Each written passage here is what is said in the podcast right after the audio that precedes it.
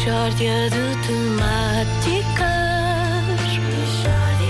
É mesmo uma mishória de temáticas. Oh, não há dúvida nenhuma que se trata de uma mishória de temáticas. Hoje temos connosco Luís Miguel Polo, ah, um familiar menos conhecido de Marco Polo. Exato, Vasco, bom dia. Bom dia, Bom dia, fala-se- bom dia, bom dia. Fala- fala- exato. Fala-se muito do meu antepassado, Marco Polo, não é? E quase ninguém conhece Luís Miguel Polo. É pena, mas por vezes é assim, isto é tudo marketing, não é? Marico, ma- maçonarias e tal. Quem não pertence, como é o meu caso, tem, acaba por ter mais dificuldade. Ah, bem, mas o, o seu antepassado, Marco Polo, deixou livros maravilhosos sobre as viagens que fez ao Oriente. Pois, Luísa, Luísa, mas é, é que eu, eu também publico livros de viagens. Aí é que está. Só que eh, há, há como que um pacto de silêncio sobre as minhas obras, porque eu sou um autor que incomoda, não é? E não interessa ao sistema divulgar os meus livros. Enfim, é assim que a nova ordem mundial triunfa. Ah, Luís Miguel, pode dar um exemplo de uma das viagens que fez? Sim, olha, por exemplo, uma vez que fui ao pão. eh, posso ler? Ah, acho que estamos todos ansiosos para ouvir. Vou ler então. Vou ler do meu livro. Vou. Ora bem. Entro na padaria e aguardo a minha vez. A certa altura, a dona Arminda diz assim: Ora, quem está a seguir? E diz uma senhora: Julgo que sou eu. E eu digo assim: Olha, que não, que eu por acaso já cá estava e até vi a senhora chegar. E diz a senhora: Ah, então, então não, então peço desculpa. E eu: Não faz mal. E a dona Arminda: Então o que era hoje, Luís Miguel? E eu, seis bolinhas. E a dona Arminda, 16 bolinhas. E eu, não, não, seis bolinhas. Ufa, já ia havendo confusão. É, não é assim muito interessante. Não é? Então você, assim, de repente tem conflito. Portanto, com a senhora que julgava que já era a vez dela, tem perigo logo a seguir, porque foi por um triz que eu não fui com 16 bolinhas para casa, que é um exagero. Quem é que comia aquilo tudo? Sim, mas eh, Marco Polo contactou com pessoas fascinantes, como Gengis Khan, por exemplo. Ah, e a dona Arminda não interessa. Quem tem interesse são só imperadores mongóis. É? Não, tenha paciência. A dona Arminda é tão ou mais interessante do que Gengis Khan. Atenção que Gengis Khan nem sequer foi o único Khan. Houve mais cães, houve Kublai Khan, etc. Não é exatamente uma coisa exótica. Ai que original, um cã. Não, houve variadíssimos cães. Bom, mas, mas Gengis Khan conquistou a China. E sim, e a dona Arminda apita nas lojas.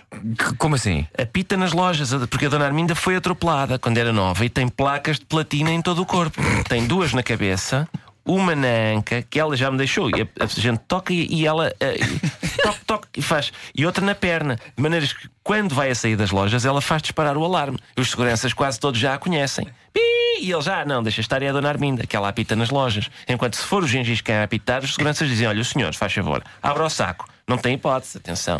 Mesmo assim, não acha a Dona Arminda muito exótica? Pô, é, mas é, mas é porque, os- por exemplo, os ímãs todos agarram-se à Dona Arminda. A Dona Arminda vai à casa de amigos, vamos supor, vai à casa de um amigo, se passa à frente do frigorífico, fica toda cravejada de Torres Eifféis e, de, e, e autocarros de Londres. E aquilo pega com força. Depois para tirar é uma chatice. Uma vez ele ficou uma semana com uma catedral na testa e por baixo dizia Recuerdo de Barcelona.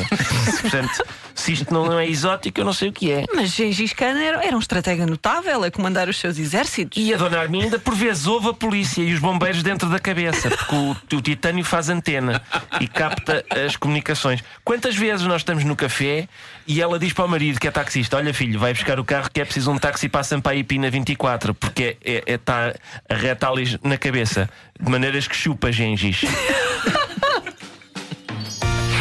Mishória de temáticas. Michórdia de temáticas. Uma oferta popota, a lenda pop do Natal, todos os brinquedos no continente e foi também uma oferta novo Citroën C3. Tão único como Luís Miguel.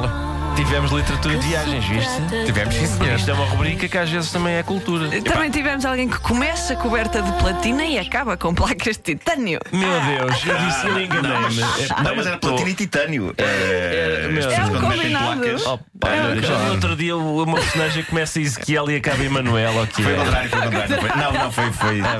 Olha, eh, Peço Desculpa, seus ouvintes, e vou Ricardo, passar a vir para Tu aqui. é que mandas nisto. Não, mas eu, O autor é calhar- que manda. Mas convinha realmente eu largar a bebida. Quero prestar o tributo a Ricardo Luz Pereira, porque o que acontece muitas vezes na Michória de Temáticas é que ele desbrava novas momentos irrepetíveis da rádio que nunca aconteceram antes e possivelmente não voltarão a acontecer. E eu, nesse aspecto, gostaria de sublinhar o encontro entre as palavras chupa e gengis. É, Sim. Parece que em toda a história da humanidade É nunca foi dito. Eu penso que podemos É dizer, verdade. assegurar que pela primeira vez na história da humanidade foi dita a expressão chupa Gengis. Mas eu, eu até hoje sempre disse Genghis Khan. E diria, Ah, foi. diria mas não Pode ser é. das duas maneiras. Tantas Pode ser das se duas calhar, maneiras. pode. Genghis, Genghis, Genghis, Genghis. Pois não eu é? estou contigo, Vasco. Eu estava com essa dúvida. É pá, Sabes, devia ter optado por se calhar por Kublai.